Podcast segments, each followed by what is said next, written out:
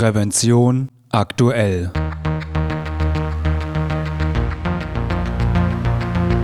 Ihr Podcast für Sicherheit und Gesundheit bei der Arbeit. Herzlich willkommen und hallo. Schön, dass Sie wieder eingeschaltet haben. Am Mikrofon begrüßt Sie Falk Sins. Liebe Hörerinnen und Hörer, Drogen, Waffen, geschützte Tiere, der Frankfurter Flughafen ist ein internationales Drehkreuz, auch für illegale Waren. Die Zöllner müssen die Verstecke der Schmuggler aufspüren. Dazu benutzen sie technische Hilfsmittel und tragen Schutzausrüstung. Denn die Detektivarbeit kann gefährlich werden, wie mein Kollege Holger Schmidt bei seinen Recherchen für seine interaktive Webstory über die Arbeit des Zolls am Frankfurter Flughafen herausgefunden hat. Doch bevor Sie mein Gespräch mit Holger Schmidt hören, erlauben Sie mir noch einen kleinen Hinweis in eigener Sache.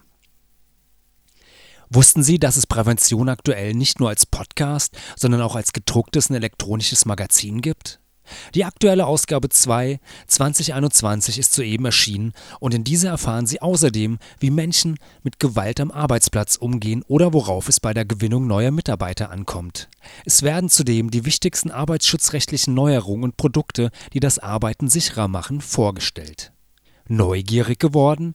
Dann schließen Sie doch ein kostenloses Probeabo ab. Mehr Informationen finden Sie auf unserer Webseite www.prävention-aktuell.de.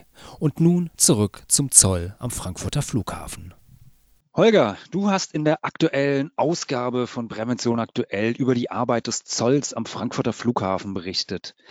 Aber das Gespräch vor allem mit einem der Zollbeamten äh, zu führen, war gar nicht so einfach, oder? Ja, also zunächst mal war es nicht so einfach äh, wegen Corona weil äh, ein Vororttermin war für uns leider nicht möglich. Ne? Ich hätte ja gerne selbst einen Blick hinter die Kulissen geworfen. Das war jetzt in dem Fall nur virtuell möglich, mit Hilfe von äh, Videos und Fotos, äh, die der Zoll für uns gemacht hat und die er uns zur Verfügung gestellt hat. Ähm, da konnte ich mir dann zumindest ein bisschen besser vorstellen, wie dort gearbeitet wird.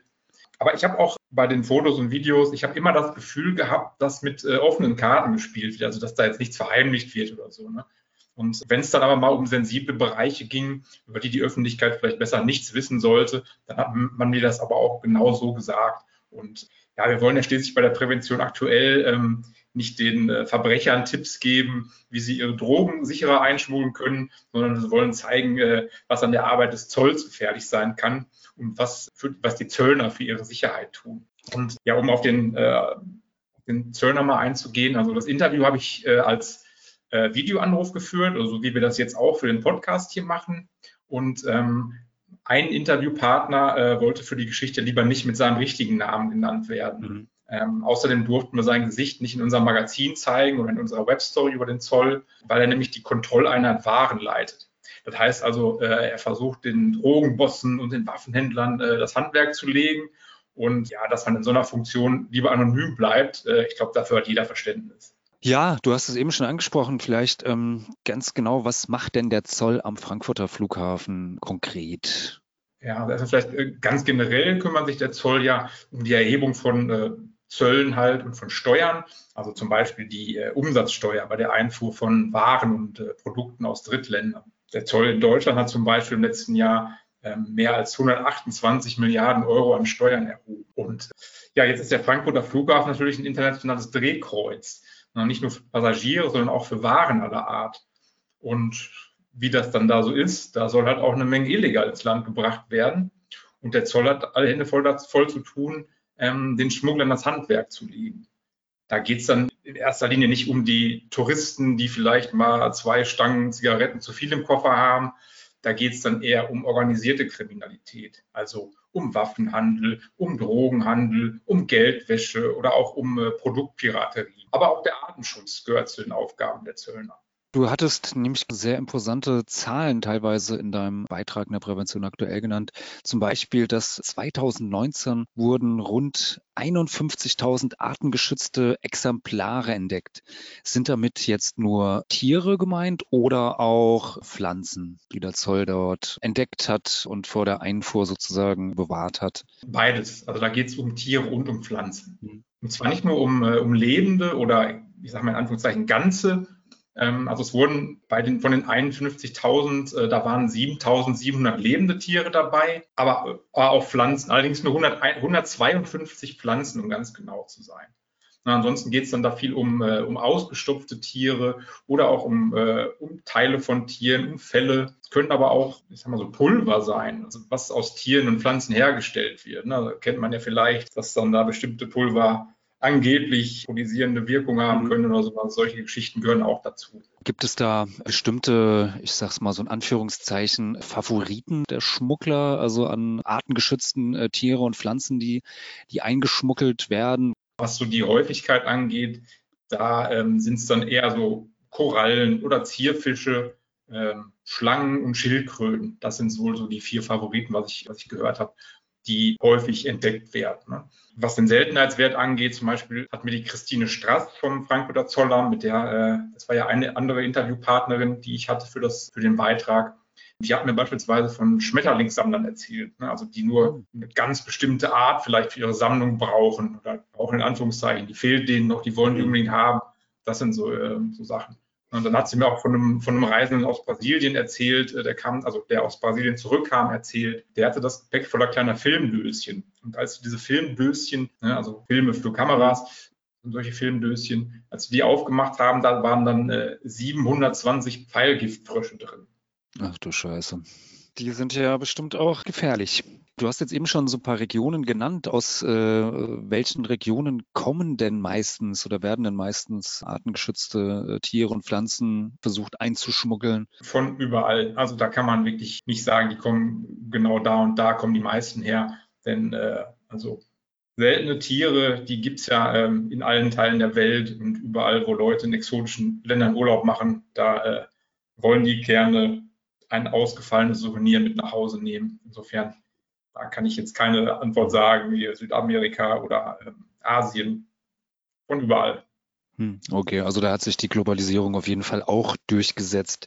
Ja, du hattest eben schon mal erwähnt oder gesagt, dass es jetzt nicht nur ausgestopfte Tiere oder Teile von Tieren oder Pflanzen eingeschmuggelt werden, sondern zum Teil ja auch wirklich lebende Tiere.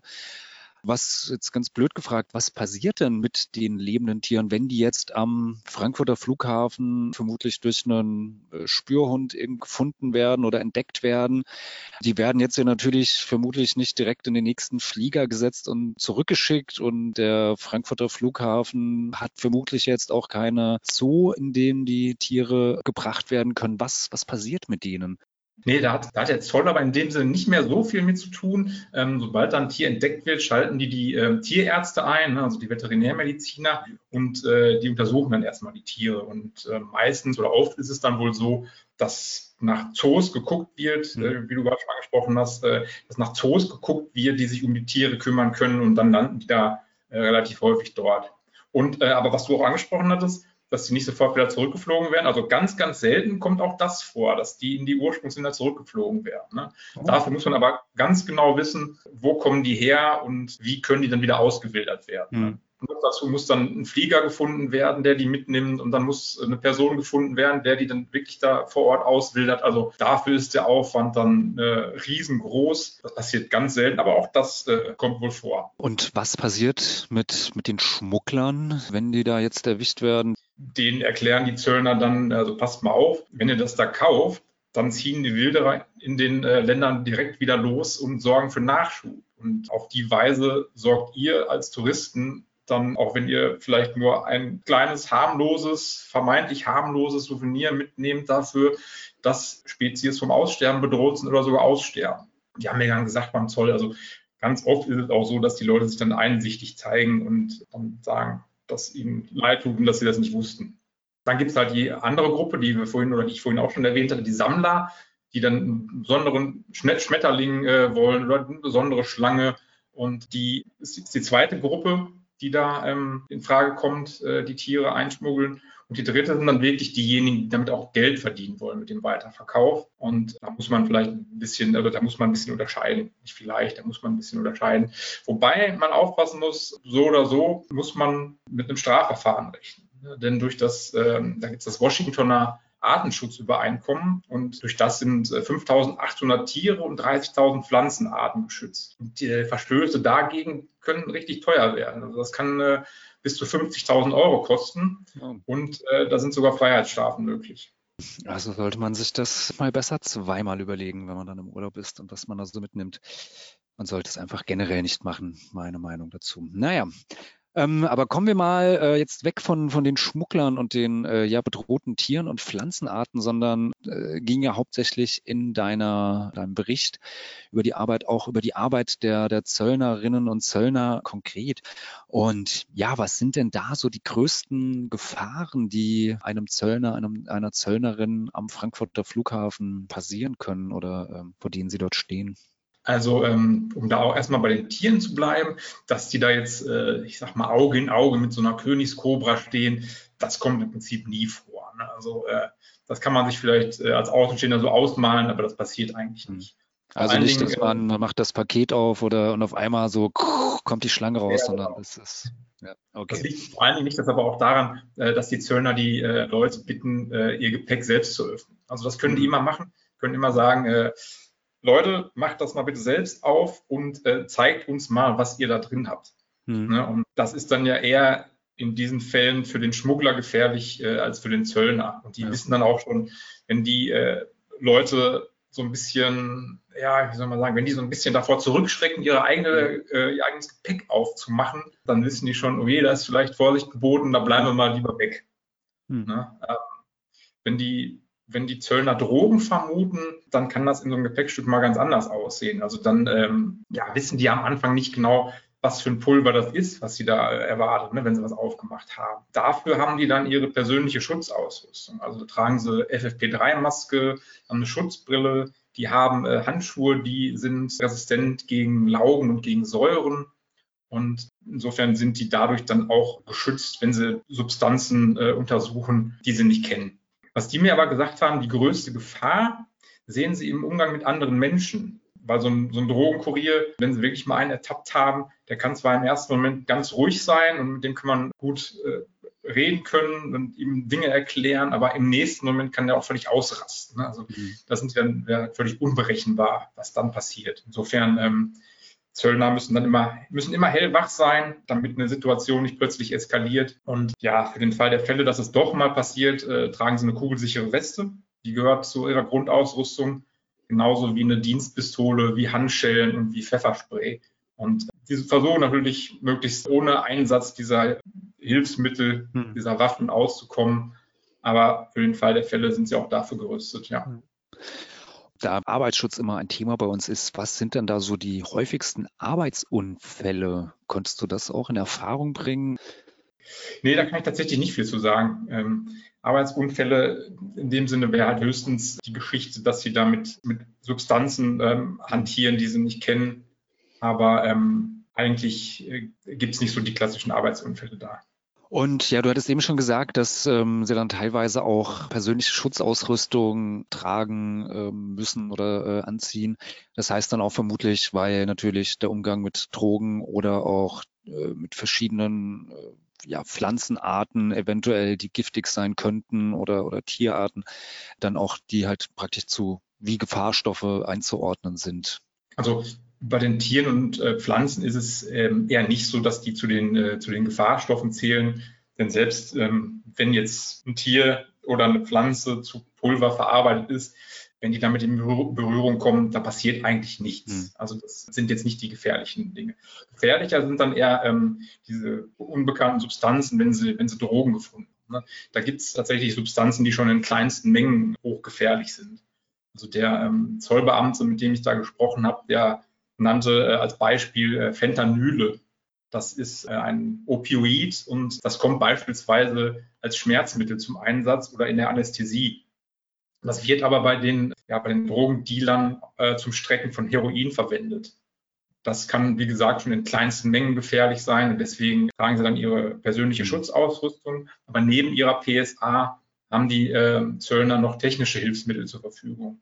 Also ähm, die haben so eine Art Mini-Labor, kann man sagen, immer äh, tragbar bei sich und mit dem können sie auch Stoffe untersuchen, ohne dass sie sie berühren müssen. Ne, das ist das, was sie äh, in erster Linie anstreben, also dass sie die Stoffe untersuchen können, ohne dass sie sie anfassen müssen, ohne dass sie damit in Berührung kommen. Mhm.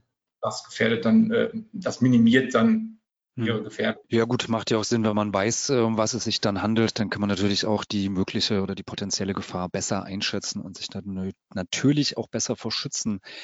Ja, aber wie finden denn die Zöllnerinnen und Zöllner denn äh, nun die Drogen, Waffen, die gefährdeten Tiere und Pflanzen? Weil ich stelle es mir zumindest sehr, sehr schwierig vor oder bis unmöglich vor, dass praktisch jeder äh, Container, der in, in Frankfurt landet oder äh, zwischenlandet, geöffnet und kontrolliert wird. Also weil ist ja so viel einkommender, ausgehender Flugverkehr am Frankfurter Flughafen, dass das vermutlich gar nicht möglich ist. Oder liege ich da falsch? Nee, da liegst du äh, völlig richtig. Also dafür, äh, um alles zu kontrollieren, sind das viel zu viele. Also da müssten die mit so vielen Zöllnern da sein, das äh, wird sich tatsächlich nicht lohnen.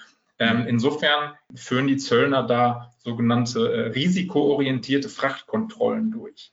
Ne, also das heißt, habe mir das so erklären lassen, die gucken erst auf die Dokumente, was ist das für eine Fracht, wo kommt die Fracht her, was soll da drin sein und dann wird geguckt und ganz klassisch ist es äh, tatsächlich immer noch so, da kommt was aus Südamerika, da könnte vielleicht Kokain eingeschmuggelt werden und dann gehen die Prozesse los, ähm, man so ein kleines bisschen auch selbst ähm, vom Flughafen kennt. Dann wird erstmal das äh, geröntgt, der Container oder das Paket, was dann davor anliegt dann äh, können Spürhunde zum Einsatz kommen oder eben diverse technische Hilfsmittel, mit denen die dann ähm, schon untersuchen können, ohne das Paket geöffnet zu haben, was da wohl drin sein könnte. Und wenn sich dann nach diesen Untersuchungen ähm, der Verdacht erhärtet, ja, da könnte jetzt, da könnten jetzt Drogen drin sein, da könnte Kokain drin sein, dann wird der Container oder das Paket äh, geöffnet. Heißt dann aber auch mit auf der anderen Seite, viele Container werden dann halt auch einfach ja nicht kontrolliert oder das heißt, wir haben es da auch immer mit einer äh, ja, möglichen Dunkelziffer zu tun. Naja, und wie ist das mit, mit äh, Passagieren, mit, mit Gepäckstücken? Ist es da einfacher? Dort wird ja jedes Gepäckstück wird dort ja vor dem Abflug gerönt. Äh, und äh, wie, wie sieht's da aus? Ist, ist da die, die Zahl der, sag mal, der kontrollierten Gepäckstücke oder die, die Trefferquote höher, weil man ja eine geringere Dunkelziffer hat? Oder wie, wie verhält sich's da? Also es ist jetzt so, wir haben ähm, über die äh, über das Gepäck gesprochen mit dem Zöllner, ähm, mit, mit, den Gepäckstücken, die ankommen. Sozusagen. Mhm. Ja. Das, was rausgeht, wird ja immer vor Ort. Also wenn jetzt jemand aus Brasilien wegfliegt, aus Rio de Janeiro, dann wird da in äh, Rio ins Gepäck geguckt, ja. nicht mehr in Frankfurt, wo es ankommt, wo er dann äh, äh für zuständig ist. Und das sind dann eher die Kontrollen, die man dann so kennt, wenn man äh, seinen Koffer vom Gepäckband abgeholt hat und wenn man dann aus dem Flughafen raus will. Und ähm, dabei ist das Kriterium so, Hauptsache der Schmuggler ist sich nicht sicher. Also die Schmuggler mhm. sollen sich nie sicher sein können, mit der und der Methode ähm, schaffen wir es höchstwahrscheinlich durch den Zoll, ohne dass es auffällt. Deshalb gibt es dafür die Kontrollen kein, kein einheitliches Muster werden jetzt nicht alle kontrolliert, die sich jetzt ganz betont lässig äh, geben oder die eine coole Sonnenbrille tragen, wie man das vielleicht aus Filmen kennt, sondern ähm, die Zöllner nehmen, nehmen, sich dann vor, der eine guckt auf die Leute, die mit grünen Koffern rausgehen an dem einen Tag und äh, der andere kontrolliert alle Geschäftsreisenden, die vielleicht eine Aktentasche tragen. Ähm, und auf die Weise wollen sie dann ein möglichst breites Spektrum abdecken und halt unberechenbar bleiben für die Schmuggler. Mhm. Und wenn sich auf einmal dann ein äh, Schäferhund neben mich setzt oder sowas, dann kann ich vermuten, dass vermutlich mit meinem Gepäck etwas nicht stimmt. Ja.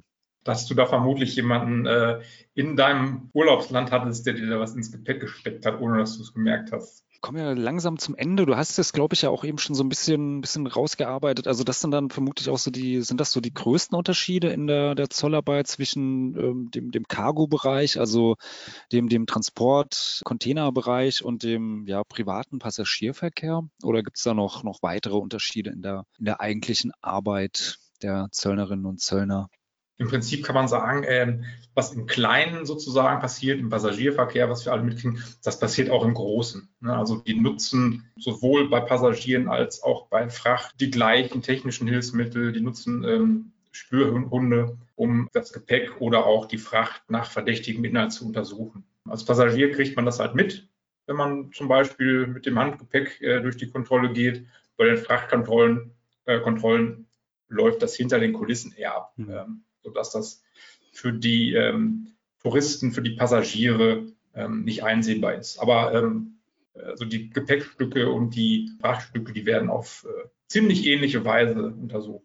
Kommen wir zu meiner letzten Frage. Und ähm, ja, wir haben ja so ein bisschen mit, äh, mit Corona angefangen, dass es äh, deine Arbeit doch erheblich erschwert hat, äh, weil du nicht vor Ort sein konntest. Wie hat sich denn jetzt Corona oder wirkt sich Corona auch auf die Arbeit der Zöllnerinnen und Zöllner aus? Zumindest der private Passagierverkehr ist ja im vergangenen Jahr ähm, ja ganz massiv ähm, eingebrochen. Hat sich das auch vermutlich wurde dadurch auch weniger geschmuggelt oder konnte mehr, mehr Ware entdeckt werden? Oder wie, ja, wie sind da so die Auswirkungen ähm, ja, auf die Arbeit des Zolls? Das konnte ich jetzt in dem Gespräch, äh, in den beiden Interviews, die ich da geführt habe, ähm, so nicht ablesen oder ähm, erfragen. Das lag ganz einfach daran, dass zu dem Zeitpunkt erst die Zahlen für 2019 vorlagen. Ja. Also ähm, Zahlen für 2020, da komme ich jetzt vielleicht mal zu. Also um mal auf die erste Frage einzugehen, ja, im Frachtbereich hat sich eigentlich nicht viel geändert, äh, weil das Frachtaufkommen relativ gleich geblieben ist, auch in Corona-Zeiten, nur ganz leicht rückläufig gewesen. Im Passagierbereich, äh, klar, ne, wissen wir alle, sind weniger geflogen, wie du schon gesagt hast. Das heißt, da konnte man dann auch weniger entdecken und äh, da wird sicherlich weniger äh, geschmuggelt worden sein, allein schon dadurch, äh, dass weniger geflogen wurde. Gestern, also ein, am Tag vor unserem Interview, hat der Zoll aber die deutschlandweiten Zahlen für das Jahr 2020 veröffentlicht. Die habe ich mir nochmal angeschaut. Also da kann man schon was ablesen. Und zwar ähm, an Zöllen hat man statt 5,1 Milliarden Euro nur noch 4,7 Milliarden erhoben.